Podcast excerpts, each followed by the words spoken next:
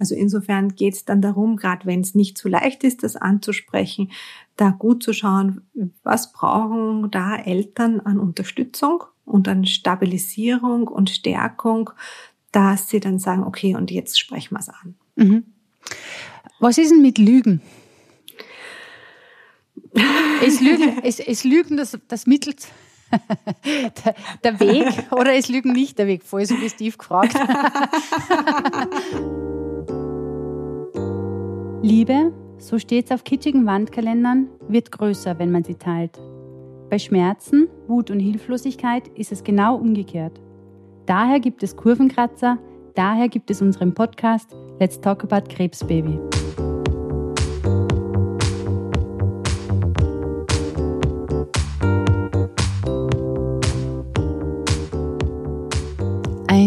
Fröhliches Hello, Hello da draußen. Es ist ganz wundervoll, dass du die Zeit gefunden hast, um einer neuen Folge von Let's Talk About Krebsbaby zu folgen. Ich weiß nicht, wie es dir damit geht, aber in meinem Kopf bekommt die Diagnose Krebs noch einmal eine ganz andere Dramatik, wenn Kinder im Spiel sind. Die Ängste werden um ein Vielfaches größer und die Kommunikation wird um ein paar Stufen komplizierter. Oder vielleicht auch nicht. Was man von Kindern lernen kann, ist ein unfassbarer Pragmatismus und ein kompromissloses im Hier und Jetzt sein. Beides Eigenschaften, die ich liebe, beides Eigenschaften, die im Fall einer Krankheit sehr hilfreich sind. Wie man mit Kindern bei Krebsdiagnose kommuniziert, was man sagt und wie man es sagt, das weiß Agathe Schwarzinger. Agathe ist Psychologin und arbeitet seit vielen Jahren mit Kindern im onkologischen Setting. Und was sie dazu zu sagen hat, das hörst du gleich.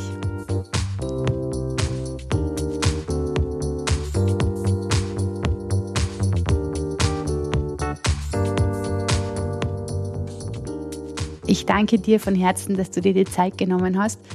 Ich weiß das wirklich zu schätzen. Ich weiß auch, dass das nicht selbstverständlich ist und du einen sehr gefühlten Zeitplan hast. Deswegen herzlich willkommen bei uns im Podcast und danke für deine Zeit. Vielen Dank für die Einladung und ja, sehr gerne.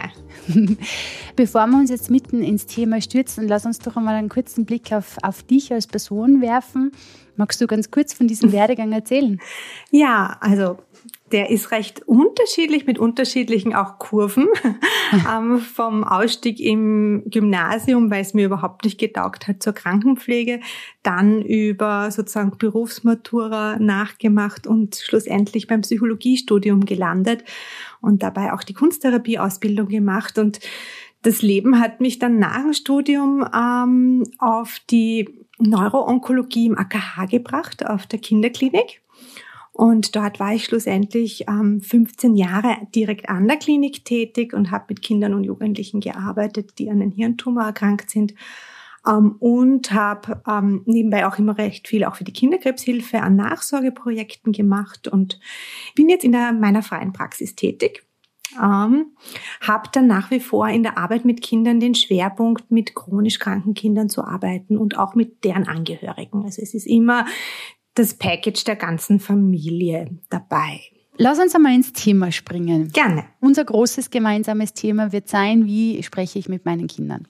Mhm. So, jetzt haben wir da zwei Szenarien, über die ich gern, ganz gern reden würde. Einerseits das Szenario A, ein Elternteil ist erkrankt und ich muss diese Krankheit an die Kinder kommunizieren und das Szenario B, das Kind ist erkrankt und ich muss erklären, was los ist mit dem Kind. Also ich muss dem Kind erklären, was mit dem Kind los ist. Mhm. Eine Sache möchte ich für mich vorab einfach schon mal festhalten. Kinder haben ja, also können ja das Emotionen lesen, weit bevor sie sprechen können. Das heißt, wenn wir ihnen Dinge verheimlichen, ist einmal logisch, dass die das eigentlich schon wissen, weil wir können es ihnen nicht verheimlichen. Das heißt, dieser Elefant ist im Raum, den sieht jeder, nur wird nicht darüber gesprochen, was natürlich Unsicherheit auslöst. Jetzt lass uns einmal schnell einmal kurz auf die zwei Szenarien im, im Start hinschauen und sagen, mhm. was gibt es denn an Gemeinsamkeiten und was gibt es an Unterschiedlichkeiten? Entweder, also Szenario A ist, ich sage meinem Kind, dass ich selber krank bin, Szenario B ist, ich sage meinem Kind, dass es erkrankt ist. Also Gemeinsamkeiten sind auf jeden Fall mal insofern, als dass Kinder ein Recht auf Wahrheit haben und auch ähm, die Fähigkeit haben, mit der Wahrheit umzugehen. Mhm. Ähm, dass sie aber auch oft gut spüren, wann sie etwas wissen wollen und dass sozusagen ein Grundkonzept wäre, eine Herangehensweise ist, ähm, ehrliche Fragen von Kindern auch ehrlich zu beantworten. Mhm. Also wenn ein Kind kommt und sagt, du, was ist denn da eigentlich los und was ist passiert und ich will das jetzt wissen, dass das Kind dann keine Bagatellisierung bekommen sollte mhm. und ist ja nix und ist alles halb so wild oder so. Mhm. Und ein Grundkonzept ist auch, unabhängig davon, ob es jetzt um Krebs oder, oder sonst etwas geht, einfach auch so aus der Kinderpsychotherapie heraus sieht man, ähm, jede Lüge erschwert im Nachhinein die Verarbeitung. Mhm. Und wenn auch noch so die Wahrheit so schmerzhaft und so ähm, tragisch ist, ist es mal besser, die Wahrheit in Portionen vielleicht zu bringen mhm. und nicht gleich alles auf einmal zu sagen, aber keine Notlügen sich einfallen zu lassen, mhm. sozusagen ist ja nix oder, oder es, es zu bagatellisieren, sondern da es ernst zu nehmen. Mhm. Und wichtig ist auch, dass man gleichzeitig die Botschaft an die Eltern geben muss, man muss nicht zu jedem Zeitpunkt alles immer mit seinen Kindern besprechen. Mhm. Sondern es geht einfach dann darum, auch zu sagen, okay, ähm, wann bin ich denn in einem guten Zustand, wo ich das besprechen kann? Welche Hilfe will ich mir da vorher noch holen, damit ich das besprechen kann? Wie kann ich das sozusagen ansprechbar machen? Ja. Und was auch ein gemeinsamer Faktor ist, ist, dass wir sehen, dass ähm, die Familien, die es schaffen, unabhängig ob das Kind krank ist oder die Eltern krank sind, ähm, über diese Dinge zu reden, ähm, schaffen es auch dann mehr Hilfe anzunehmen und haben schlussendlich auch eine höhere Lebensqualität. Ja.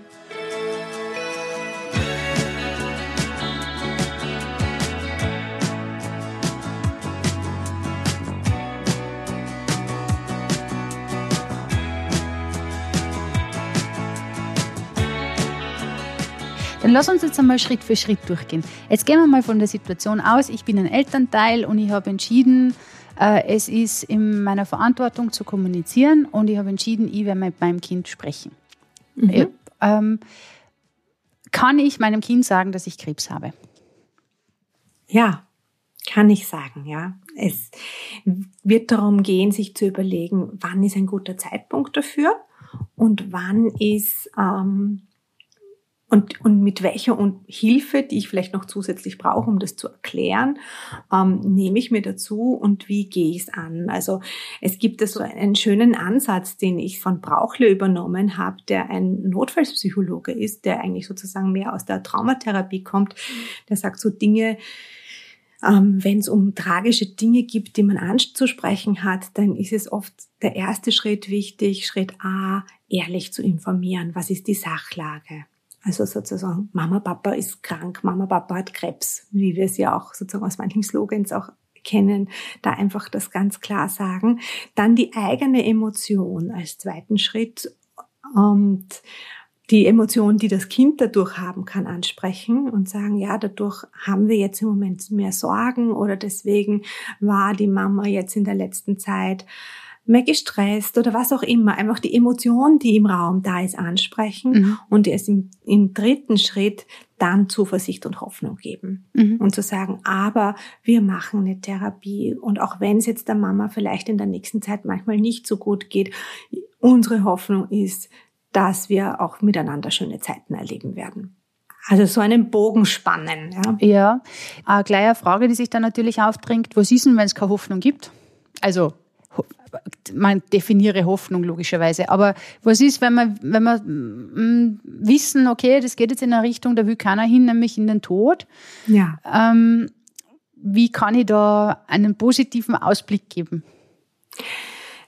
Ist natürlich jetzt sozusagen noch einmal die Verschärfung und da geht's einfach auch noch einmal drum zu schauen, was will das Kind wissen, zu welchem Zeitpunkt, was spürt es da auch selber, auch da mal so nachfragen, ähm, was das Kind selber auch schon so für sich wahrgenommen hat. Kinder haben da ja einfach auch noch mal ganz andere Sensoren, um solche Dinge auch wahrzunehmen und dann auch auch im Grunde genommen diesen Dreier-Schritt machen. Aber die Hoffnung ist dann, dass wir trotzdem, also die, die Mama wird immer in unseren Herzen sein und wir werden uns immer an sie erinnern und sie ist immer ein Teil unserer Familie. Und wenn wir getrauert haben, irgendwann wird der Zeitpunkt kommen, wo wir auch wieder Freude miteinander erleben können. Mhm. Also dann da den Punkt Zuversicht und Hoffnung geben. Mhm. Oder es kann auch noch sein, dass man der Zuversicht und Hoffnung ist, jeder hat ein Recht auf ein Wunder zu hoffen und sich das zu wünschen, ja. Und auch zu sagen, und auch wenn es jetzt in die Richtung geht und es so ausschaut, es wird die Mama die Erkrankung nicht schaffen und es wird sie sterben. Wir wünschen uns natürlich, dass das nicht passiert, ja. Mhm. Aber wenn es passiert, bleibt sie immer in unseren Herzen. Also so ein, einen, einen Bogen spannen, dass das Kind mitbekommt, ähm, es ist natürlich die Katastrophe und es wird alles verändern. Da ist dann nichts mehr so, wie es ursprünglich war. Aber es heißt nicht, dass es nicht trotzdem irgendwann einmal wieder ein Funken Freude kommen kann, dass man ja. irgendwann einmal wieder miteinander lachen kann mhm. oder dass man sozusagen trotzdem einfach die schönen Erinnerungen, die man hat, entsprechend ehren und achten kann. Ja. Jetzt haben wir natürlich in einem Szenario, wo erstens einmal keiner hin will, keiner hindenken will und was in der normalen, also von unserem Hauptthema, wo wir heute sind, ja eigentlich nur mal einen Schritt weiter geht. Also wie, wie ja. sage ich meinen Kindern, dass ja. ich überhaupt krank geworden bin. Gell? Genau.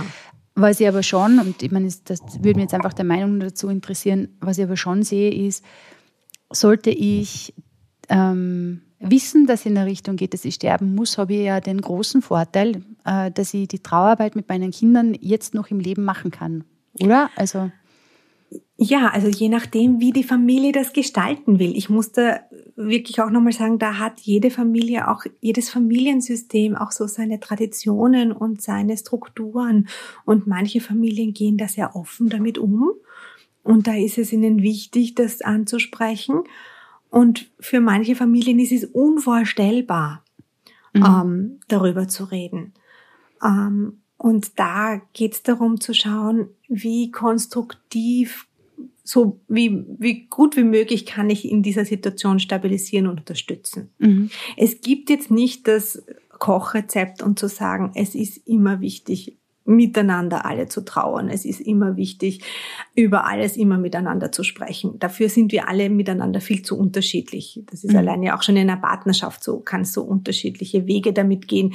Die einen sind die Informationssucher, die anderen sind die Informationsvermeider und so weiter. Und genauso haben wir das auch bei Kindern. Ja? Mhm. Manche wollen alles ganz genau wissen und andere sagen, okay, wenn meine Mama sich auskennt, ist alles okay. Mhm. Ähm, ich werde schon mehr erfahren, wenn es notwendig ist. Ich will gar nicht so viel erfahren, weil es überfordert mich. Mhm.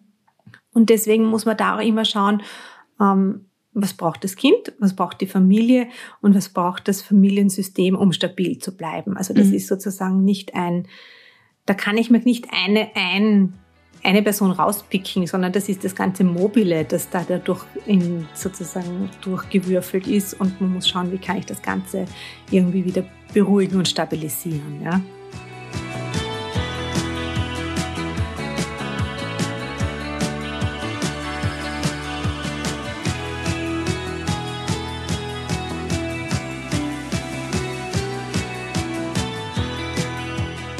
Wann und in welchem Setting soll ich denn mit meinen Kindern sprechen? Um, ähm, das ist immer eine gute Frage, weil Kinder oft sich ja auch selber immer wieder so Zeitpunkte suchen, wann ja. sie über Dinge sprechen wollen. Also die, die kommen manchmal dann so, wenn man, ähm, wenn sie gerade die Möglichkeit haben, ähm, auch wissen so, zum Beispiel kurz bei irgendeiner Aktivität in der Küche und dann kommt auf eine Frage. Also Eltern kennen das, dass auf Kinder manchmal zu den unmöglichsten Zeiten mit Fragen rausrücken, mhm. einfach weil sie sich dann manchmal gerade in dem Moment eher sicher fühlen.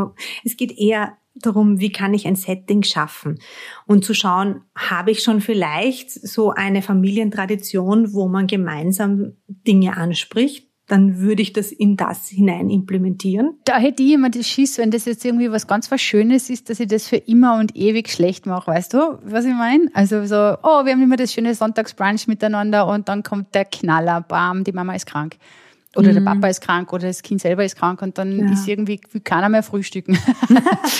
ja, ja, nein, man muss es natürlich schon in irgendeiner Form auch ankündigen ja. oder schauen. Ähm, es ist, also das ist auch, wenn das ist da auch wichtig, einfach auch zu schauen, was braucht das Kind, wenn es kurz einmal die Info bekommt, du, die Mama ist jetzt krank und wird jetzt mehr im Spital sein, deswegen wird uns jetzt vielleicht die Oma oder der Opa helfen oder wird dich wer anderer von der Schule abholen und so weiter. Ähm, dann die Möglichkeit zu geben, und wenn du mehr wissen willst, kannst du zu uns kommen, ja. Mhm. Und zu schauen, braucht es das Kind, ja. Mhm. Oder ist einmal die Grundinformation das, was es braucht und will im Moment gar nicht mehr wissen. Ja? Mhm. Also das ist wirklich, wir kennen ja wirklich auch dieses Konzept von auch aus dem Erwachsenenbereich von Informationssuche und Informationsvermeider. Wenn man einen Informationsvermeider mit zu viel Informationen überschüttet, ähm, ist der in Panik mhm. und, und fühlt sich sozusagen völlig überfordert nimmt meine Informationssucher oder eine Informationssucherin die Information weg, dann versetzt man die Person in Panik, weil sie das Gefühl hat, sozusagen, ich, das, was Halt gibt, nämlich, dass ich mich auskenne, ja. wird mir jetzt nicht gegeben, ja. Mhm. Und da kennen Eltern meist ihre Kinder gut. Mhm. Was dann so die wesentlichsten Informationen im Kontext Krebs jetzt natürlich, was sie transportieren sollte? Jetzt bezogen auf das Kind, wenn es jetzt nicht selber erkrankt ist, ist es, glaube ich, sondern eben ein Elternteil, ist, glaube ich, wichtig, einmal zu würdigen, der Familienalltag ändert sich gerade krass. Mhm. Und das heißt auch, das verändert sich für die Kinder auch recht heftig. Und dass man das einmal auch entsprechend würdigt und das auch sozusagen erklärt, warum das jetzt so ist. Mhm. Ja. Und bezogen auf die Erkrankung ähm, kann man mal sozusagen erklären, was da jetzt los ist im Körper, im Sinne, ob es da jetzt einen Tumor gibt oder sozusagen schauen, ob es vielleicht auch in der Familie eine eigene Sprache dafür entstehen kann, dass ich jetzt sage, wir haben ein Wort für die Krebserkrankung. Manchmal ist das Wort Krebs ja schon so negativ beurteilt, dass man sagt sozusagen, ah, das will ich gar nicht aussprechen. Dann mhm. muss man schauen, wie habe ich eine andere Möglichkeit, das anzusprechen. Und dann auch schauen, was, was was verändert den Alltag, wenn die Mama die Haare verliert, ja? Dann ist es wichtig zu erklären, warum ist das jetzt so? Und wie wird sich das wieder verändern, ja? Also sozusagen da einfach drauf eingehen oder wenn die Übelkeit zu groß ist und so weiter. Also wenn da, oder man, ich weiß nicht, für eine Woche im Spital ist und dann irgendwie zu Hause nur im Bett liegt und schläft. Also da das erklären, warum das jetzt so ist, ja. Mhm. Findest du das gut, dass man das Wort Krebs nicht verwendet in der Kommunikation mit Kindern? Ich finde es gut, das Wort Krebs anzusprechen, wenn es in der Familie ansprechbar ist.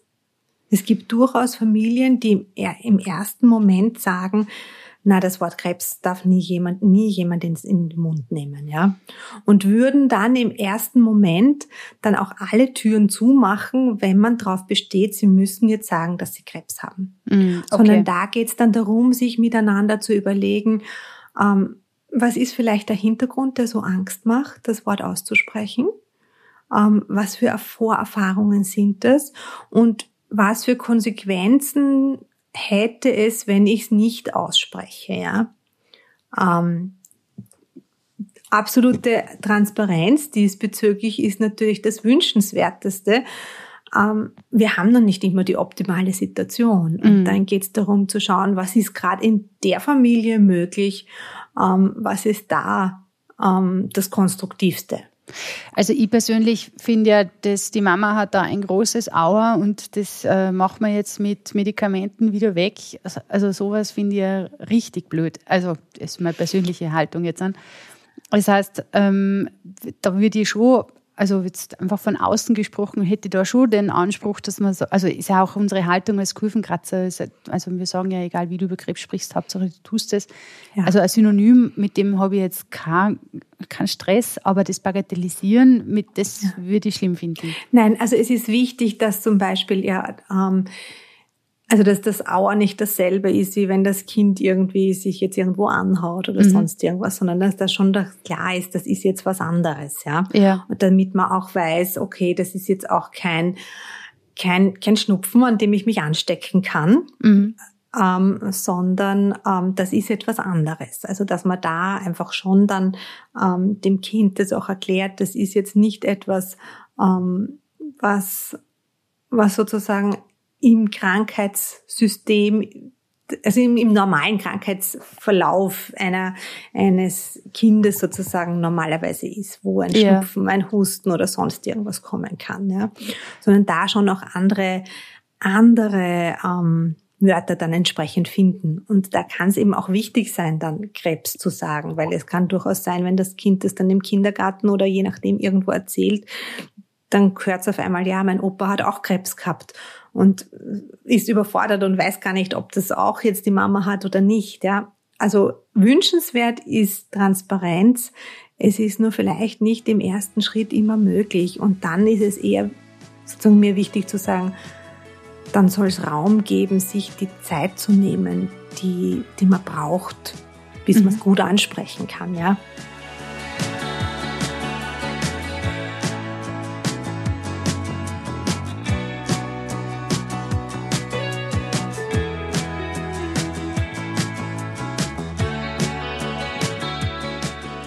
Was sind Formulierungen, die du besonders gut findest? Gibt es da welche? Also ich würde Kindern immer wieder so erklären, ähm, dass, dass de, der Körper eben aus Zellen besteht und dass jede Zelle für sich einen Bauplan hat.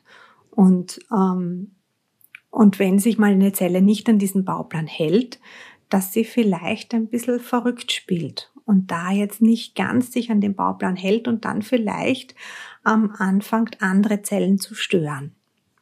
Also sozusagen von der Seite hingehen. Es gibt immer wieder auch sozusagen Aufklärungsmaterial für Kinder, wo dann von bösen Zellen die Rede ist und so weiter. Das würde ich eher vermeiden, mhm. sondern eher es neutral anfangen zu erklären ähm, und dann ähm, eher schauen, was, was kann, kann ich dann vielleicht ein eigenes Wort dafür finden wie ich es mhm. genauer erkläre? Ähm, oder ist es eh sozusagen der Krebs, der so ist, also angesprochen wird, ja? Und in, in dem Fall auch dann die Therapie entsprechend erklären und zu sagen, da gibt's dann Medikamente, die versuchen, diese Zellen einfach so zu beseitigen, erwischen aber dann oft zu viel und erwischen dann auch die Haare oder auch etwas im Magen, dass Übelkeit entsteht und so weiter. Also sozusagen mhm. so, da hängt sehr vom, von der Altersstufe des Kindes ab, was es gerade auch so verstehen kann und was nicht. Mhm. Ja. Jetzt ähm, haben wir ja in unserem Alter früher, am Anfang war der Mensch geschaut und da hat der Böse eine rote Nase gehabt und mhm. rote Haare und da war irgendwie klar erkennbar, wenn er im Körper was angestellt hat, was da nicht hingehört. Und da hat es ja dieses Bild mit Gut und Böse gegeben und das mhm. kann ich mir erinnern, habe ich als Kind eigentlich schon ähm, ordentlich was damit anfangen können, weil es einfach so leicht erkennbar war. Mhm. Ich verstehe aber, wenn du sagst, das Böse will man ja eigentlich also man will ja das Böse nicht erkennen oder, oder das so titulieren. Ähm, also ja von meinem Ansatz wäre immer sozusagen das Gesunde fördern und sich auf das ja, genau. Gesunde konzentrieren, ja. Sozusagen sagen, okay, da ist zwar was anderes auch, aber wir konzentrieren uns jetzt auf das Gesunde und auf das, was fördert, was unterstützt, was hilft, ja. Ja, haben wir ja in unserer DNA drinnen, dass wir also diesen Kampf gegen Krebs führen, den mögen wir ja auch ehrlich gesagt nicht so gern. Weil es ist mehr ein Lebensumstand, der dann einfach da ist im Jetzt und mit dem ja. man dann entsprechend umgehen kann, darf muss manchmal oder nicht muss manchmal. Je nachdem, was ja. man sich aussucht als Weg.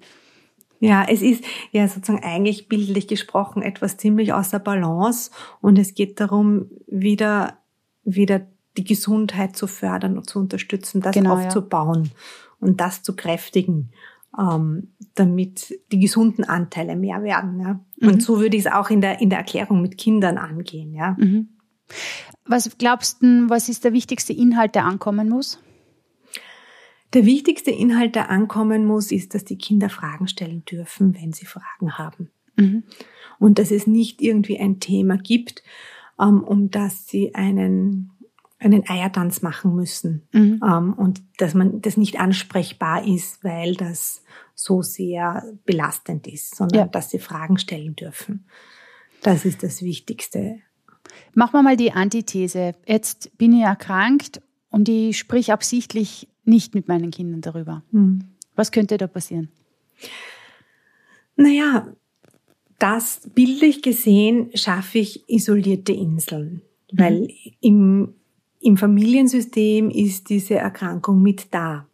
Der Alltag hat sich verändert, Behandlung ist da, die Einschränkungen, die man durch, dadurch erlebt, sind vorhanden. Und ich mache ein Thema möglicherweise noch schlimmer, als es schon ist. Krebs ist immer schlimm, aber sozusagen, wenn ich etwas nicht anspreche, gebe ich Raum, dass noch mehr Fantasien entstehen ähm, und dass Kinder nicht die Möglichkeit haben, sozusagen salopp gesagt, einen Reality-Check zu machen. Ja. Mhm. Und dass sie zum Beispiel nicht gleich die Angst sagen kann, kurz sagen, stirbt die Mama jetzt gleich oder nicht. Was, also sozusagen, ich habe nicht die Möglichkeit, ähm, ich muss eine Rüstung aufbauen als Mutter oder als Vater und die Kinder genauso und keiner darf miteinander reden. Ja? Also mhm. das ist ähm, ein gegenseitiges Schützen, das sehr viel Kraft kostet. Mhm. Ist es Schützen? Ein vermeintliches Schützen. Es wird mhm. oft als tituliert als Schützen und als ein sich gegenseitig die Wahrheit nicht zumuten wollen. Ähm, und es, also ich würde jetzt es nie jetzt von sozusagen von einem gesunden Familiensystem ausgehend, würde ich das nie als eine mit schlechter Absicht handeln äh, erleben, dass ein, ein Elternteil sagt, so das will ich meinen Kindern nicht zumuten, mhm. sondern eher sozusagen, es ist so ähm, der Impuls, ich bewahre mein Kind so möglich, solange es geht vor diesen Themen. Ja. Mhm. Was passiert denn emotional beim Kind, wenn ich nicht darüber spreche? Hm, das hängt sehr von der, äh, auch von der Entwicklungsphase ab, wo es gerade ist. Aber es wird einfach deutlich, dass das Kind manche Dinge auch dann mittragen muss auf einer Ebene und zum Beispiel die eigenen Emotionen nicht ansprechen darf. Die eigene Belastung, die eigene Traurigkeit, die eigene Überforderung, sondern dann oftmals, wenn es dann so in ein Familiensystem des Schweigens geht, dass es dann ein Gegens, dass dann die Kinder genauso anfangen, okay, wenn meine Mama nicht mit mir darüber redet, dann muss ich auch alles tun, dass, dass eben meiner Mama irgendwie so gut wie möglich geht. Also ich darf ihr auch nicht zeigen, dass ich eigentlich jetzt auch Angst habe. Ja? Mhm. Und es, es geht oft auch in eine, ähm, so weit, dass dann Kinder ihre eigenen Bedürfnisse und Wahrnehmungen dann nicht mehr vertrauen können. Ja. Mhm. Warum können Sie dem nicht mehr vertrauen? Ähm, naja, weil Sie spüren ja, es ist was anders. Mhm. Und Sie nehmen ja auch wahr, es ist was anders. Und gleichzeitig sagt mir meine wichtigste Bezugsperson, die ich habe, nein, nein, es ist alles in Ordnung. Mhm. Und gleichzeitig spüre ich, aber da ist nichts in Ordnung. Ja, Wie soll ich dann da als Kind mit dieser Situation umgehen? Da bin ich völlig überfordert. Ja? Mhm. Und dann muss ich immer wieder auch dann in dieser Kindsituation die Gefühle in irgendeiner Form abkapseln. Ja. Mhm. Ja, das heißt, es führt zu einer langen Therapie als Erwachsener. Unter Umständen, ja. Und Be Beziehungsstörungen, soziale Isolation. Das ist jetzt sehr plakativ gesprochen, aber ja, also konstruktiv ist natürlich, wenn man in, wenn man auf eine gute Art und Weise darüber reden kann. Ja? Mm. Aber es ist nicht das Kochrezept, weil es gibt durchaus Familiensysteme, die sagen so bitte mit uns nicht. Ja, ja, ja. nein, nein, das habe ich schon verstanden. Nur in dem Fall ist mir, wäre mir wichtig, dass wir mal versuchen, die Ressourcen zu stärken für jene, genau. die das Gefühl haben, hey, weißt du was, wahrscheinlich können wir das. Ja. Vielleicht, vielleicht schaffen ja. wir das, dass wir miteinander über das Thema reden. Nur wie machen wir das? Genau. Nein, wichtig ist auch anzumerken, das hat man sich auch in, in, in Studien angeschaut und so weiter. Ähm, die, die schlussendlich unsicher sind, ob sie drüber reden sollen oder nicht und dann den Schritt schaffen, darüber zu reden, ähm, bereuen es nicht, mhm, dass super. sie nicht drüber geredet haben, ja. Sondern also sozusagen diesen Sprung ins kalte Wasser gemacht zu haben, mhm. ja. Es gibt aber halt auch die, die sagen, sozusagen kommt überhaupt nicht in Frage. Aber die, die sich unsicher sind, ähm, wo wir sehen, sozusagen, offene Kommunikation ist meistens ein, eine Ressource. Mhm. Wenn ich es irgendwie schaffe, in meiner Familie über Probleme offen zu, offen zu reden. Ja. Es wird ja Angst und Schmerz und Hilflosigkeit, wenn man die teilt, wird ja in der Gemeinschaft dann kleiner. Oder? Also wenn man die formulieren kann. Ja, oder handhabbar oder so ein Erleben, ich bin nicht allein in dieser Situation. Ich habe Ja. jetzt nicht allein Angst um die Mama, sondern mein Bruder genauso oder meine Schwester genauso. Und ähm, wir schauen jetzt, wie wir es gemeinsam schaffen können. Ja?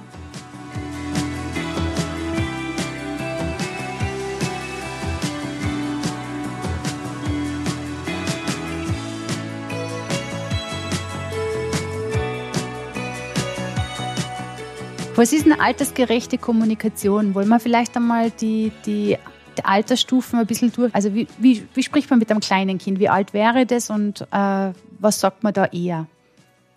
Also bei einem eher von so vom, vom Entwicklungs, sozusagen psychologischen her gesehen, wenn man da jetzt auch schon mit den, mit den Säuglingen, die spüren ja auch schon die Emotionen, ja. Ja. Da geht's eher sozusagen darum, da ist das große Arbeiten eher mit den Bezugspersonen, dass die Bezugspersonen ruhig und gelassen sind. Dann hat man gut für die, für die sozusagen für Säuglingesalter auch gesorgt, sozusagen, um, um die drinnen zu haben, ja. Weil sozusagen Emotionen spüren wir ja nicht erst oder mit dem Kindergartenalter, sondern die sind ja von Anfang an da. Die, Ja. die spüren ja diese im Bauch, Verunsicherung, ja. Genau. Also insofern ist da sicher so der Punkt, ähm, da gut ähm, die Eltern stützen und unterstützen und ähm, kräftigen, ähm, weil dann können sie gut beruhigend für ihre Kinder da sein oder für andere Bezugspersonen sorgen, die unterstützend sein kann. Mhm. Das Kleinkindalter, was muss ich da berücksichtigen? Ja, auch, dass ich es offen und ehrlich ähm, die Platz für Emotionen gebe, ja. Ja. dass sie Emotionen ansprechen können, ähm, dass das in Ordnung ist, eher schauen, auch dass es ist jetzt schwierig hin und her zu, zu denken, ob es jetzt das Kind selbst erkrankt ist oder oder ähm, ähm, ein Elternteil. Es ist wichtig, dass ich sozusagen diese Gesundheitskompetenzen, die kann ich schon ganz früh anfangen zu fördern, ja Mhm. ähm, und auch schon ganz früh anfangen zu fördern, dass ein, ein Kind versteht, okay, im Krankenhaus, auch wenn die Mama weg ist, es hat einen Sinn, warum sie weg ist. Ähm, also dass da diese Dinge einfach auch zu erklären und deutlich zu machen. Ja. Und dann im Kindergartenalter, ähm, ja, da fängt dann so an, dass sich Kinder einfach mit dem Thema auch Gesundheit und Krankheit gern auch auseinandersetzen. Die haben eine natürliche Neugierde, was diese Themen betrifft. Ja haben auch keine Scheu, sich mit dem Thema Tod und Sterben auseinanderzusetzen. Es ist nur noch nicht so diese Konzepte da, dass das zum Beispiel unwiederbringlich sein kann, der, Mhm. der Tod, ja? sondern die spielen das im Rollenspiel, du bist jetzt tot und dann wirst wieder lebendig. Das ist Ja. sozusagen ganz normal. Ja? Ähm, also das ist sozusagen, die haben ein natürliches Interesse daran. Ja? Und bei Kindergartenkindern würde ich jetzt eher auch schauen, ähm, dass ich es möglicherweise auch irgendwie in irgendeiner Form auch spielerisch mit reinbringe, dass es da auch wirklich dann auch ähm, Was den- du spielst, dass die Mama krank ist? Nein, Wir reden immer von der Mama, gell? weil das kann ja der Papa auch der genauso. Papa genauso sein. Ja. Nein, aber dass ich dann zum Beispiel eben den Körper ähm, mir spielerisch anschaue, wie der aufgebaut ist, oder dass ich ähm, den ein, den Arzt, den Ärztinnenkoffer habe, wo die Kinder dann anfangen im Rollenspiel dann das nachzuspielen, was die Mama, was der Papa machen muss. Das heißt, Also Gesundheitskompetenz beibringen im Wahrheit, Genau, oder? Mhm. Genau, in, in der Richtung. Und was ganz wichtig ist, in dieser, in dieser Phase entwickelt sich auch so ein bisschen was, was wir auch so ein bisschen magisches Denken en, ähm, nennen, ähm, wo es darum geht, dass manchmal so die Kinder das Gefühl haben, ähm, weil ich irgendwas gemacht habe, passiert dieses und jenes, ja. Mhm. Also da ist es ganz wichtig, auf Schuldfragen einzugehen Mhm. und zu sagen, du sozusagen, es ist jetzt nicht die Schuld der Mama oder die Schuld des, des Papas oder von dem Kind selber, dass jetzt jemand krank geworden ist, sondern das passiert einfach, ja. Ja, das ist ja der Klassiker. Wenn du so weitermachst, wenn du weiter so laut bist, wenn du weiter so schlimm bist, dann passiert. Blablabla.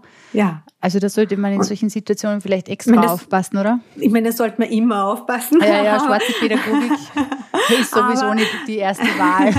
Nein, aber gerade im Kindergartenalter ist es so, also da ist vom, vom, auch von den Krankheits- und Gesundheitskonzepten, die die Kinder da haben, ähm, eher so, dass dass sie sich eben noch nicht so ganz in die Rolle von jemand anderen hineinversetzen können mhm. und eher manchmal das Gefühl haben, so ähm, die äh, dass, dass man schauen muss, dass sie nicht selbst das Gefühl entwickeln, sie sind an irgendwas schuld, sondern dass mm. man es auch wirklich aktiv anspricht. Mm. Was ist, wenn jetzt äh, so 10 bis 12, das ist ja so ein spezielles Alter, mm. da kann man, ist ja schon sehr viel, da wird ja schon sehr viel verstanden. Ja. Oder, oder bis hin zu, zu einer Pubertät äh, kann man natürlich da dann schon unterschiedlich oder viel mehr den, den Kindern auch zutrauen. Ja, also da kann man, also sagen, Kinder haben dann schon viel mehr ähm, auch die Zeitperspektive intus im Sinne dessen, sie, man kann mit ihnen auch zum Beispiel an Kalendern arbeiten. Okay, wann ist die Mama oder der Papa im Spital? Wann kommen wir jetzt wieder nach Hause? Wer ist wann, wie, wo da? Also da ist es wichtig sozusagen eher so ähm, kontrollierbare Situationen zu schaffen. Mhm dass das Kind irgendwie auch weiß, okay, da ist sozusagen die Situation Spital, da kann ich dann vielleicht besuchen gehen, da also sozusagen in Form von Kalendern oder oder von ähm, ja in irgendeiner Form es sichtbar machen, mhm. was da passiert, mhm. dass es überschaubar wird. Ähm, das hilft sicher so gerade im, im, im Schulalter, ja. Mhm. Und dann sozusagen bezogen auf die Jugendlichen die haben natürlich schon sowas wie ein Kosten-Nutzen-Analyse. Äh, sozusagen für die ist das möglich, sich zu überlegen, wie weit, was bedeutet diese Behandlung, was bedeutet das ähm, für meine Mama oder für meinen Papa, was ist da, also können es schon auf der kognitiven Ebene besprechen, ähnlich wie wir Erwachsenen. Vom Emotionalen noch nicht ganz so, aber vom kognitiven mhm. sicher.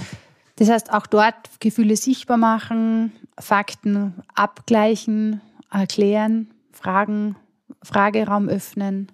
Ja, also auch immer, immer wieder schauen, wie viel wollen die Kinder wissen und auch Dinge erlebbar machen, auch ich weiß jetzt mit Covid ist alles ein bisschen schwieriger geworden, aber dass einer der wichtigen Dinge oder eine wichtige Intervention ist auch immer wieder, dass die Kinder sehen, okay, wo geht denn die Mama dahin, wenn, oder der Papa, wenn sie im Spital sind? Wie schaut das dort aus?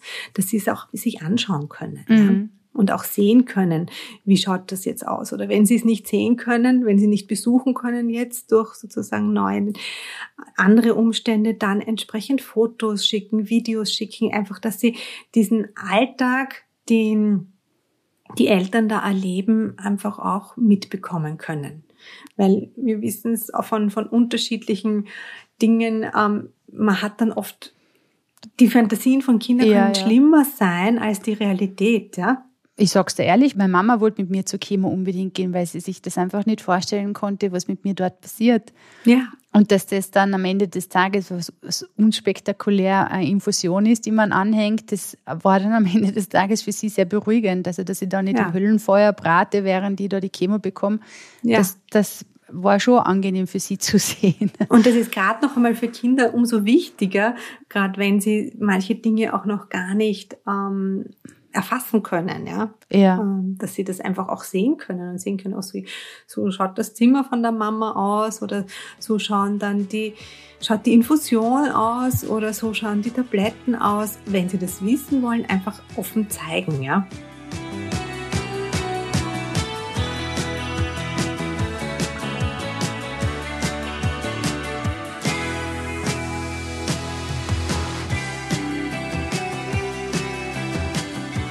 Du Agathe, wie ist denn das bei Jugendlichen, auch wenn sie selbst erkrankt sind? Bei Jugendlichen muss man immer auch mit im Auge haben, die hätten gerade eigentlich von ihrer Entwicklungsaufgabe die Herausforderung, sich ein bisschen abzugrenzen, sich abzunabeln von der Familie und sind dann durch so eine Erkrankung, wenn sie selber erkrankt sind, oft noch mal sehr zurückgeworfen und viel mehr in die Kindrolle. Es ist ein eigenes Riesenthema eigentlich, ja wo man es einmal würdigen muss oder anerkennen muss, dass diese Abnabelung später ist oder noch nicht so in dem Form stattfindet ähm, und wo man dann wieder eher schauen muss, wo kann man es dann wieder fördern. Ja. Wo kann man es fördern? Indem man die, die Jugendlichen von Anfang an natürlich auch mit in die Entscheidungsfindung bringt, was die Behandlung betrifft. Sich auch zum Beispiel überlegen lässt, ähm, wollen sie im, bei jedem Krankenhausbesuch begleitet sein oder nicht? Wo mhm. brauchen sie vielleicht die Stärkung, dass sie manche Dinge selber machen? Oder mhm. wo wäre es eine Überforderung?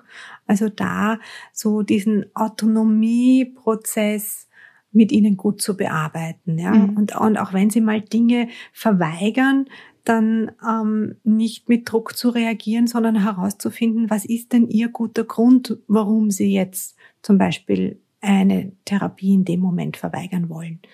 Und, auf das einzugehen, ja, weil es gibt immer einen guten Grund, warum man irgendwas nicht will, ja. Ja. Wie ist denn das im, in der Pubertät ist ja das Außen sehr wichtig, also im Sinne von die Freunde und, und das, das, was man da draußen so erleben darf und so. Also äh, wie viel muss man da schützen, wie viel mehr muss man da schützen, wie sehr kann man sich da ziehen lassen? Ich meine, ähm, ja, macht ein ganz großes Thema auch auf, bezogen auf Schule und so weiter. Ja. Und da ist es auch oft die, also der Ansatz, auch da aufklärend tätig zu sein, ist meistens günstiger, als es irgendwo zu verstecken. Also genauso auch die Kommunikation, wenn man die Kommunikation nicht nur in der Familie fördert, sondern auch nach außen fördert, ist meistens hilfreicher. Mhm. Das heißt, einfach nach außen zu erklären, okay, das und das ist die Diagnose, das ist der Grund für die Glatze. Ja, und auch da in, in der Schule ähm, auch eine Aufklärung zu machen. Da gibt es mittlerweile auch Lehrer und Lehrerinnen, die auf dieses Gebiet spezialisiert sind ähm, die Schulklassen auch mit aufklären. Ähm, was auch ganz wichtig ist, weil ja auch die Kinder, die dann damit betroffen sind, die Schulklasse, das verändert ja auch was. Ist das nächste ja, ja, System, klar. das dazukommt. Ja? ja also sozusagen, das, heißt, das ist genauso wie am Arbeitsplatz der Eltern. Das ist, wir sind ja, wir sind ja keiner ist eine Insel. Mhm, also, ja, ja, voll. Das heißt, das, was du sagst, ist, es sollte jemand hinkommen und Gesundheitskompetenz, wir strapazieren das Wort halt ein bisschen. es ist ein schönes Wort. Äh, Gesundheitskompetenz, Schulen auch dort, oder? Habe ich die jetzt ja. richtig verstanden? Dass einfach jemand ja. hinkommt und erklärt, okay, das ist Krebs, das kann passieren, das äh, kann auch passieren, das ist gut, das ist schlecht.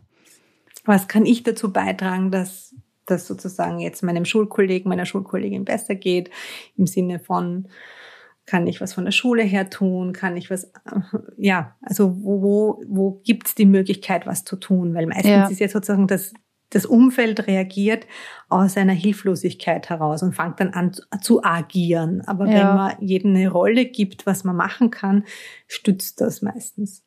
Deswegen ist da vielleicht auch noch einmal ein Punkt, ein ganz wichtiger, dass man dann so die Peers fördern und stützen muss, die selber das auch erlebt haben. Ja?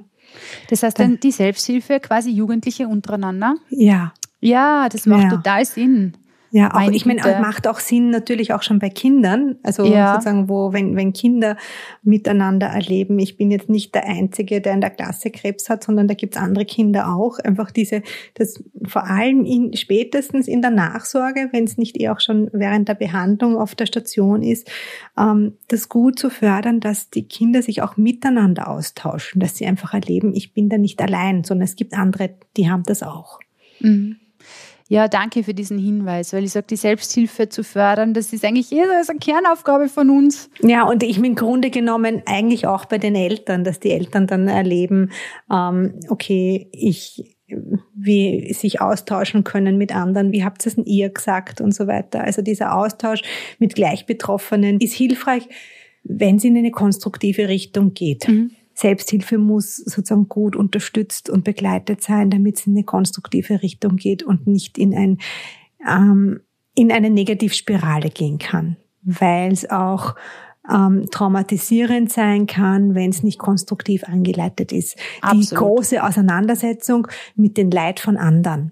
Das mhm. ist durchaus auch etwas, was Patienten, Familien als belastend erleben, wenn sie permanent auch mit dem Leid von jemand anderen konfrontiert sind. Ja? Mhm. Das ist eine Zusatzbelastung, die man unterschätzt. Ja, natürlich. Das muss einfach gut angeleitet sein, so genau. eine Selbsthilfegruppe. Aber wenn die, ja. wenn die gut angeleitet ist, also aus eigener ist die Erfahrung unglaublich kann, hilfreich. Ja, wirklich. Ungl noch, noch hilfreicher, als wenn, wenn sich Kinder gegenseitig ähm, erklären, was sie machen sollen zum Tablettenschlucken, ist das hilfreicher, als wenn ich mir fünf Strategien überlege, ja. Mhm. Gerade also sozusagen, das ist der Punkt bei den Kindern, das geht ab dem Schulalter. Da können sie sich gegenseitig in eine sich in die Position von jemand anderen hineinversetzen und dann kann man das fördern.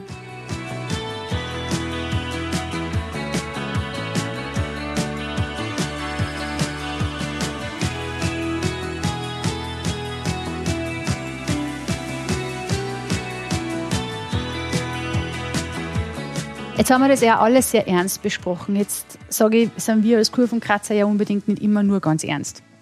Das ist deswegen, auch ganz wichtig. Äh, ja, das wäre jetzt nämlich meine nächste Frage. Wie, wie wichtig ist denn dann Humor in so einer Situation? Oder eine gewisse Lockerheit mit dem Thema? Das ist immer wichtig. Also, okay.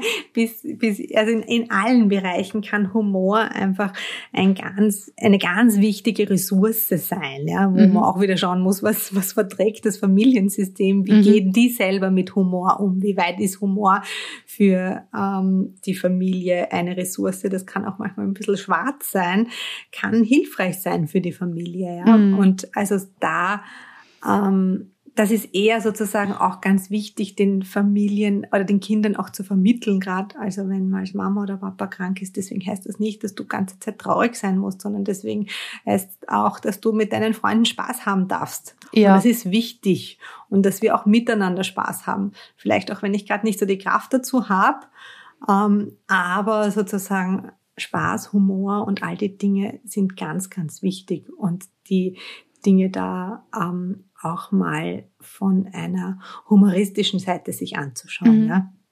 Das heißt aber auch Plätze oder äh, Zeitpunkte zu schaffen, wo es einmal nicht um das Thema Krebs geht, höre jetzt, Auf jeden dass du Fall. das gesagt hast. Mhm. Ja, ja.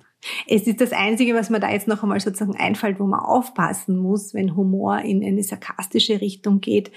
Ähm, da muss man schauen, ab wann verstehen das die Kinder. Das ist ja. eher erst ab dem Schulalter. Kindergartenkinder können mit Sarkasmus noch nichts anfangen. Ja? Mhm. Okay, und verstehen ja, diese Doppelbotschaft einfach noch nicht. Ja, ja verstehe. Wir haben schon darüber gesprochen, wie sehr man ins Detail gehen soll. Was glaubst du, was sind so ganz typische Reaktionen, wie Kinder reagieren, wenn man ihnen erzählt, ich bin krank? Puh, das gibt's die? Ganz unterschiedlich, hängt auch davon ab, wie sehr hat das Kind selber auch schon Erkrankung erlebt. Das heißt, gibt es eine gewisse Gesundheitskompetenz am Ende des Tages, oder? Wenn du mal ja. krank warst, weißt du, dass es krank und ja. gesund ist, dass das ein Unterschied ist. Ja, und was, ähm, also wie weit gibt es da ein eigenes Erleben, ein Verständnis dafür? Ja. Ähm, und natürlich gibt es die Kinder, die möglicherweise ängstlicher reagieren oder die Kinder, die es im ersten Moment vielleicht überspielen. Also es gibt die ganze Palette. Da gibt es mhm. nicht diese typische Reaktion, ich setze jetzt Aktion A und erwarte B, sondern da kann man eher oft schon im Vorfeld mit den Eltern herausfiltern, wie glauben sie denn, wie wird ihr Kind reagieren, weil sie kennen ja ihre Kinder und wissen, wie sie auf unterschiedliche Botschaften reagiert haben. Und dann kann man schauen, was brauchen sie. Mhm. Also ich würde eher sehr individuell schauen, wie die Kinder sonst in möglichen Krisensituationen reagieren. Ja. Weißt du, warum ich dir das frage? Weil wir haben vorher über das Thema Schützen gesprochen, mhm. also dieses vermeintliche Schützen. Mhm. Und da ist meine Überlegung jene, was erwarte ich mir denn überhaupt, also jetzt im schlimmsten Falle, was mein Kind machen würde, vor dem ich es schützen will? Weißt du? Ich, meistens will ich mein Kind ja vor, vor negativen Emotionen schützen. Ich will es vor Traurigkeit schützen, ich will es vor Angst schützen. Ähm, ich will, dass es möglichst eine sorglose, freudige ähm, Kindheit hat. Und davor will man es sozusagen im ersten Moment einfach einmal auch bewahren. Ähm, sehen wir nur, dass auf dieses Bewahren wollen noch mehr Unsicherheiten macht. Ja, ja nur mehr Angst, oder? Und, und wahrscheinlich noch mehr auch noch mehr Angst, Trauer, ja. weil die Mama ja. und der Papa nicht mehr plötzlich so weit weg sind. Ja, und die Unsicherheit dann noch größer wird. Ja? Mhm. Also insofern geht es dann darum, gerade wenn es nicht so leicht ist, das anzusprechen, da gut zu schauen, was brauchen da Eltern an Unterstützung und mhm. an Stabilisierung und Stärkung, dass sie dann sagen, okay, und jetzt sprechen wir es an. Mhm. Was ist denn mit Lügen? ist Lügen, ist, ist Lügen das, das Mittel der, der, Weg oder ist Lügen nicht der Weg? Voll suggestiv gefragt. Nein, also Ähm, ja, es gibt die klassische Notlüge, wo man sich irgendwie versucht, drüber zu mhm. handeln. Ähm, Lügen, ja, ist in dem Fall einfach wirklich nicht hilfreich, sondern kann eher auch eben dazu führen, dass das Grundvertrauen erschüttert wird ähm, mhm. und auch, dass das Vertrauen des Kindes in die eigene Wahrnehmung erschüttert wird, ähm, weil man irgendwie denkt sozusagen, ich nehme ja wahr, da ist jetzt was anders und mir wird irgendwie vorgespielt, ähm, es ist alles in Ordnung und dann muss ich auch in Ordnung sein, obwohl ich selbst nicht in Ordnung bin. Ja? Mhm. Also man muss etwas aufrechterhalten, was unglaublich viel Kraft kostet und Lügen bringt so einen unglaublichen Eiertanz dann um dieses Thema rundherum, das so, so viel Energie wegnimmt schlussendlich, weil ich ganze Zeit mir überlegen muss, wann darf ich mit wem drüber reden und wer nicht und so weiter. Also das ist ein, ja, ja, also wenn wir noch im Watzlawick gehen, so Anleitung zum Unglücklichsein, dann können wir, wenn wir, wenn wir unser Ziel ist, einen richtig gestörten Erwachsenen zu bilden, dann können wir eigentlich so richtig viel anlügen und so richtig viel nichts sagen und so richtig eine schlimme Situation durchleben gemeinsam, oder? Ja, also das macht es sicher nicht so einfach.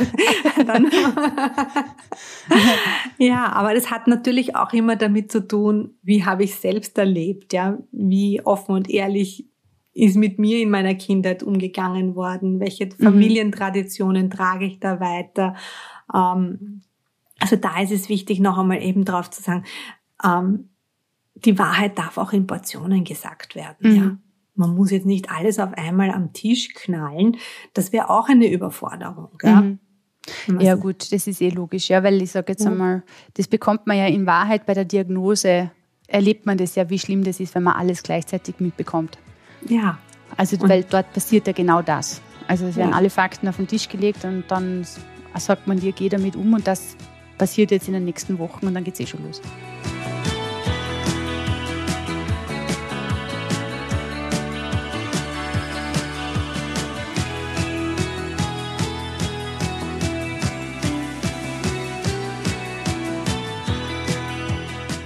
Ich glaube, das ist ein guter Moment, dass wir mal darüber reden, wann hole ich mir denn professionelle Hilfe? Vielleicht auch, um dieses Gespräch vorzubereiten oder die Portionchen. naja, im Grunde genommen ähm, ist, ist so eine Erkrankung, die ja wirklich so mal den Boden unter den Füßen wegzieht, Grund genug, um sich Unterstützung zu holen. Mhm. Also ähm, und da auch zu schauen, was tut mir gut und da wieder auch die Möglichkeit zu haben, sozusagen oh, gesunde Anteile, die da sind, zu unterstützen und zu fördern. Mhm. Was das ist, ähm, kann dann, ist sehr individuell. Für die einen ist es mehr eine, eine körperliche Therapie, für die anderen ist es, ist es möglicherweise die Psychologie oder die Psychotherapie, um drüber zu reden mhm. und um sich das ähm, sozusagen ähm, mit Unterstützung einmal von der Seele zu reden. Mhm. Naja, weil es immer wieder auch in der Familie, es gibt ja unabhängig, auch wenn ich eine offene Kommunikation habe in einer Familie, trotzdem haben wir ja unterschiedliche Filter, mit denen wir welchen unterschiedlichen Personen was eingefärbt sagen oder nicht. Und wenn ich dann sozusagen so eine neutrale Person im Außen habe, wo ich mich einmal sprichwörtlich auskotzen kann und es ihr sagen kann, wie ich mich wirklich fühle, dann habe ich vielleicht auch wieder die, die Möglichkeit, ähm, da in meinem Alltag dann ein bisschen auf eine konstruktive Art und Weise eine Kommunikation zu führen. Ja, ja das ist verstehe. sozusagen dieses Leo, da kann ich hingehen und kann erzählen, wie es mir wirklich geht. Da muss ich für niemanden irgendwas vorspielen, weil die Person ist ja dann auch nicht Teil meines Alltags. Mhm. Jetzt bist du ja in der pädiatrischen Psychoonkologie tätig äh, oder warst tätig, bist mhm. tätig, ja? Jetzt in freier Praxis, wenn sie ja. zu mir kommen, aber also ja. ich glaube, das ist nämlich wichtig auch zu erzählen. Es gibt einfach Psychoonkologie für Kinder. Genau. Also es gibt Menschen, die auf das spezialisiert sind, dass sie ja. psychoonkologische Themen mit Kindern aufarbeiten. Genau.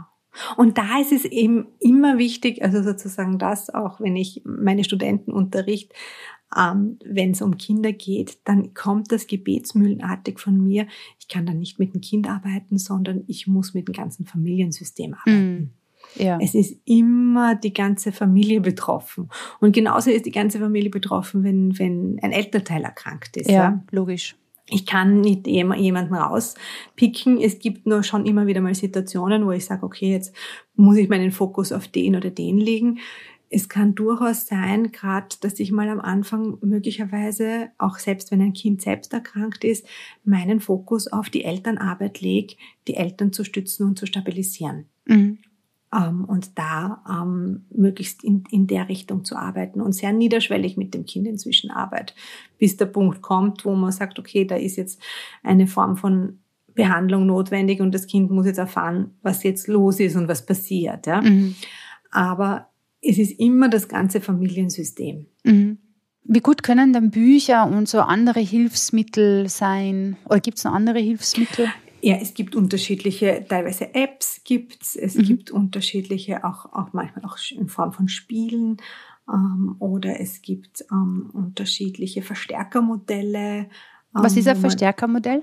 Ähm, zum Beispiel als ein, ein Projekt, das ähm, ursprünglich aus Holland gekommen ist und dann in Österreich von der österreichischen Kinderkrebshilfe übernommen worden ist, die Mutperlen, wo jeder mhm. Behandlungsschritt eine Perle ist. Ja. Ähm, also es gibt unterschiedliche Dinge also und es gibt ganz viele Bücher.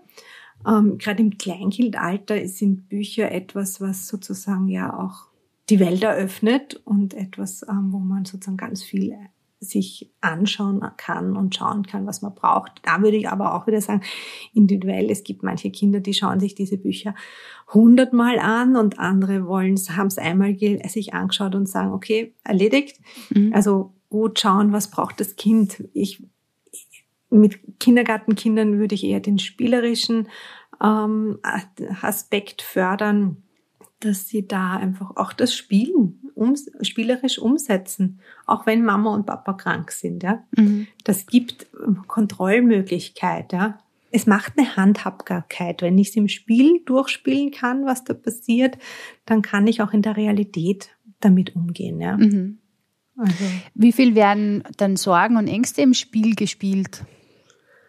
Das kann ich, also wenn ich es dann sozusagen professionell begleite, kann ich das auch in, in, in irgendeiner Form auch lenken. Dann mhm. kann ich mit dem Kind zum Beispiel ansprechen und nachfragen, wie sich da jetzt in der Bärenfamilie die Mama fühlt oder das Kind fühlt und was es da braucht und so weiter. Also dann kann ich das auch konstruktiv in eine Richtung lenken mhm. und auch Gefühle ansprechbar machen. Und das ist sicher auch einer der ganz wichtigen Aspekte, unabhängig jetzt vom, vom der Education über die Erkrankung und die Behandlung, dass man Kindern ähm, die Gefühle ähm, verbalisierbar macht, mhm. dass sie die Möglichkeit bekommen, dass ähm, einfach zu sagen, okay, da, das, das ist jetzt das Gefühl von Ekel, das ist das Gefühl von, von Hilflosigkeit, von ich weiß nicht was, also damit eine richtige Emotionsschulung mit ihnen macht. Mhm. Ja. Das heißt, Fluchen lernen, aber auf emotional. also, wie soll ja, ich das jetzt sagen? Na, die Frühes Gefühle, Fluchen lernen ohne Schimpfworte. na, die Emotion, Emotionen in irgendeiner Form ähm, ausdrückbar machen, ja. Ja. Ob es jetzt die Angst ist oder, oder die Wut und der Ärger oder ähm, auch mal ein gutes Gefühl einfach da Gefühle. Ja, das ist ja tatsächlich auch so. Also das äh, bestätigen ja ganz viele Krebspatientinnen und Krebspatienten, dass die Beziehungen so viel tiefer werden und das ist ja was Schönes. Also es gibt ein, es ist ja nicht nur alles blöd, was daherkommt. Es gibt ja auch ganz mhm. schöne Sachen. Als Familien zusammenrücken. Es gibt sozusagen die, die Chance in der ganzen Sache, ja. ja. Nur das ist sozusagen, da muss man halt darauf achten, wann ist der Zeitpunkt auch ein bisschen dorthin schauen zu können. Am Anfang ist, muss man mal würdigen, dass es einmal nur den Boden unter den Füßen wegzieht. Ja. Und dann gibt's schon noch, noch einmal die Möglichkeit, eine Form von Zäsur, sich zu überlegen, und wie sind denn meine Werte und was mhm. ist mir denn wirklich wichtig? Mhm. Ähm, und diese, diese plakative Endlichkeit, die dann auf einmal da ist, kann mir schon noch einmal einfach auch vor Augen führen, was möchte ich in meinem Leben haben und was nicht. Ja?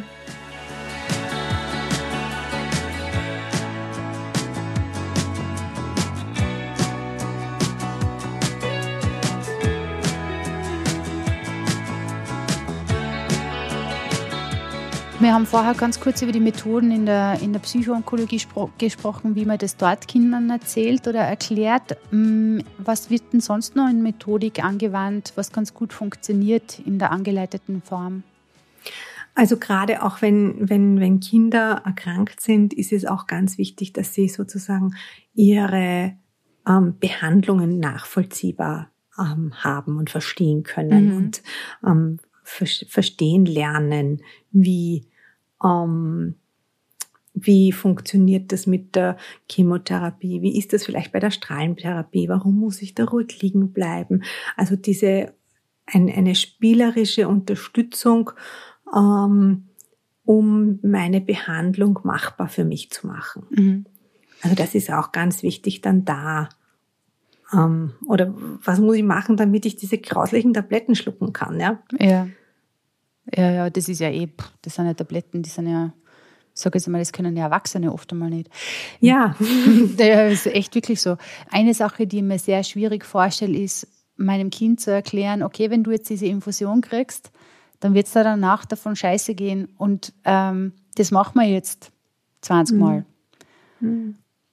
Also wie erkläre ich das? Na, das ist ja auch wichtig, sich dann zu überlegen, muss ich das als Elternteil erklären oder kann da nicht eine Medizinerin und ein Mediziner auch dastehen und das mit erklären, mit zusammen einer Psychologin zusammen, ja.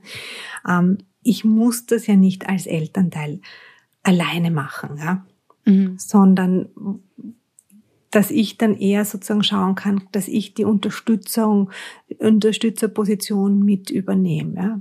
Mhm. Und eher sozusagen, wir sind Gott sei Dank, gerade in Österreich, ähm, haben in den meisten pädiatrischen Onkologien so ein integriertes Versorgungsmodell von psychosozialer Seite her, das von Anfang an eine psychologische, eine psychosoziale Unterstützung da ist, die dann mhm. mit erklärt und mit unterstützt und mit bei einem Diagnosegespräch dabei ist, ähm, damit das nicht an den Eltern alleine hängen bleibt. Mhm. Weil die müssen ja auch als erstes mal mit der eigenen Betroffenheit umgehen. Die sind mhm. ja in dieser Doppelbelastung, das Leid zu sehen, dass mein Kind krank ist und gleichzeitig sollten sie, aber sind sie die wichtigsten Mitarbeiter, ja? Ja. Die jetzt sozusagen die Cheerleader sein müssen, sagen, wir machen jetzt die Chemo, ja?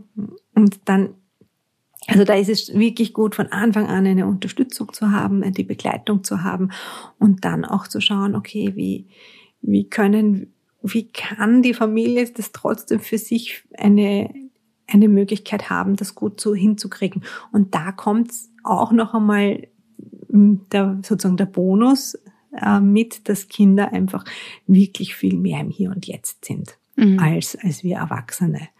Um, ähm, und zwar es im, im Hier und Jetzt auch mal ordentlich Scheiße finden können, plakativ gesprochen, ja. aber im nächsten Moment es auch wieder fein haben können, ja. Und einfach den Kanal leichter wechseln können. Das finde ich sehr tröstend, den Gedanken, muss ich ehrlich sagen. Da kann man viel von den Kindern lernen. Ja, voll. Ja. Dass man den Kanal wechselt. Ähm, ich meine, deswegen darf man nicht ihre Belastung sozusagen ähm, unterschätzen. Ja. Die ist trotzdem da. Ähm, aber ja, wenn. Man ist nicht im Dauerklagemodus, oder? Also, sondern das hat dann einen Raum und der ist dann irgendwann in sich abgegrenzt und dann gibt es wieder einen Raum für was Neues und dann kommt genau. man vielleicht wieder in den Raum zurück. Ja, und darum, darum geht es einfach dann auch eben wieder zu schauen, wie kann ich weitere gesunde Anteile fördern, indem ich Platz für Spiel schaffe, indem ich Platz für schöne Erlebnisse schaffe, auch in so einem Setting wie das Krankenhaus. Ja. ja. Jetzt wir kommen quasi zu unserer letzten Frage, weil eine Sache drängt sich jetzt natürlich schon auf, wenn man das Ganze systemisch betrachtet. Und das ist eine Sache, die ich gelernt habe, als ich krank wurde. Ich war ja äh, 32, als ich krank geworden bin. Und in der Sekunde, wo ich zu meiner Mama gegangen bin und gesagt habe, du hör zu, ich bin jetzt krank, war ich in diesem System das Kind und sie die Mama. Und es war komplett wurscht, dass ich 32 bin. ja. In der Sekunde hat sie, ähm, war sie die Mama von einem todkranken Kind und das hat sie, also nicht, weil sie jetzt besonders schlecht reagiert hätte, im Gegenteil, ich finde, dass sie ausgezeichnet reagiert hat, aber die Verzweiflung war halt bei meinem Papa im Übrigen auch einfach sehr, sehr groß. Mhm. Das heißt, ähm, was glaubst du, was kann man denn an großen Elementen mitnehmen in die Erwachsenenkommunikation? wenn man in diesem System bliebe? Ähm, ja, also, also auf jeden Fall mal die Belastung, so wie du es gerade auch beschrieben hast, von jedem Einzelnen auch würdigen, ja. Weil es ist, ähm, jeder Einzelne ist gerade mal, wird, wird, dem, wird der Boden unter den Füßen weggezogen und jeden Einzelnen bricht in einer eigenen Art eine Welt zusammen. Und dann geht's eher zu schauen, füreinander Verständnis zu bringen für unterschiedliche Reaktionsweisen. Ja. Mhm. Und gerade was du angesprochen hast, ist ja dann zum Beispiel etwas, wenn, wenn Jugendliche krank sind, die sich eigentlich in der Zeit abnabeln sollt und dann aber die Mama oder der Papa ganz viel von der Behandlung wieder übernimmt und diese Abnabelung gar nicht so stattfinden kann. Dann geht es eher darum zu überlegen, okay, wo kann man es denn dann doch fördern und unterstützen, dass das in gewisser Weise doch auch stattfinden kann. Ja? Mhm. Und dieses Umsorgende, wie du es also beschrieben hast, kann ja auch hilfreich sein, solange es für dich als sozusagen in der Situation gut damals anfühlt, ja. gut anfühlt und gut getan hat. Ja? ja. Wenn es aber wichtig ist, dass man sagt, okay, du, das ist viel zu viel, das brauche ich nicht. Also da füreinander im Familiensystem ähm, Akzeptanz zu schaffen, dass man möglicherweise ganz, ganz unterschiedliche Wege hat, damit umzugehen. Mhm. Dass es manche gibt, die vielleicht jetzt sehr plakativ gesprochen, alles runter, rauf und runter besprechen wollen und alles bis ins kleinste Detail und andere gibt, die sagen sozusagen, wenn ich jetzt noch einmal drüber reden muss, dann, dann renne ich davon. Mhm. Und da einfach ähm, wirklich Respekt und Achtsamkeit zu entwickeln, dass man unterschiedliche Wege hat, damit umzugehen. Ne? Agathe, ich sage dir Danke. Sehr gerne. Vielen Dank für dein ganzes Wissen und die Antworten auf meine vielen Fragen. Heute habe ich ja wirklich viele gestellt und du hast staccatoartig müssen antworten. Schön, dass du bei uns warst und dein Wissen mit uns geteilt hast. Das war wirklich wichtig. Ich glaube, das wird vielen da draußen helfen, um einfach ihre Kommunikation, vielleicht auch einfach ein bisschen äh, die Angst davor zu verlieren und sich das eher zuzutrauen, dass sie mit ihren Ja, und, und auch wichtig zu sagen, sie müssen es nicht alleine machen. Ja, es gibt ja, genau. Menschen, die ähm, da die Familien, die Eltern sind Experten für ihre Familie und für ihre Kinder und es gibt aber auch Experten für diese herausfordernde Lebenssituation. Mhm. Und Hilfe annehmen ist immer etwas, was dann unterstützend sein kann. Ja. Danke auch an dich da draußen und schön, dass du uns bis zum Ende des Gespräches gelauscht hast. Wenn du uns heute das erste Mal zuhörst, dann sei doch so lieb und abonniere unseren Podcast. So bekommst du immer eine Information, wenn unsere neue Folge erscheint. Wenn du noch mehr zum Thema Leben mit Krebs wissen willst, dann findest du das auf unserer Webseite www.influencer.com.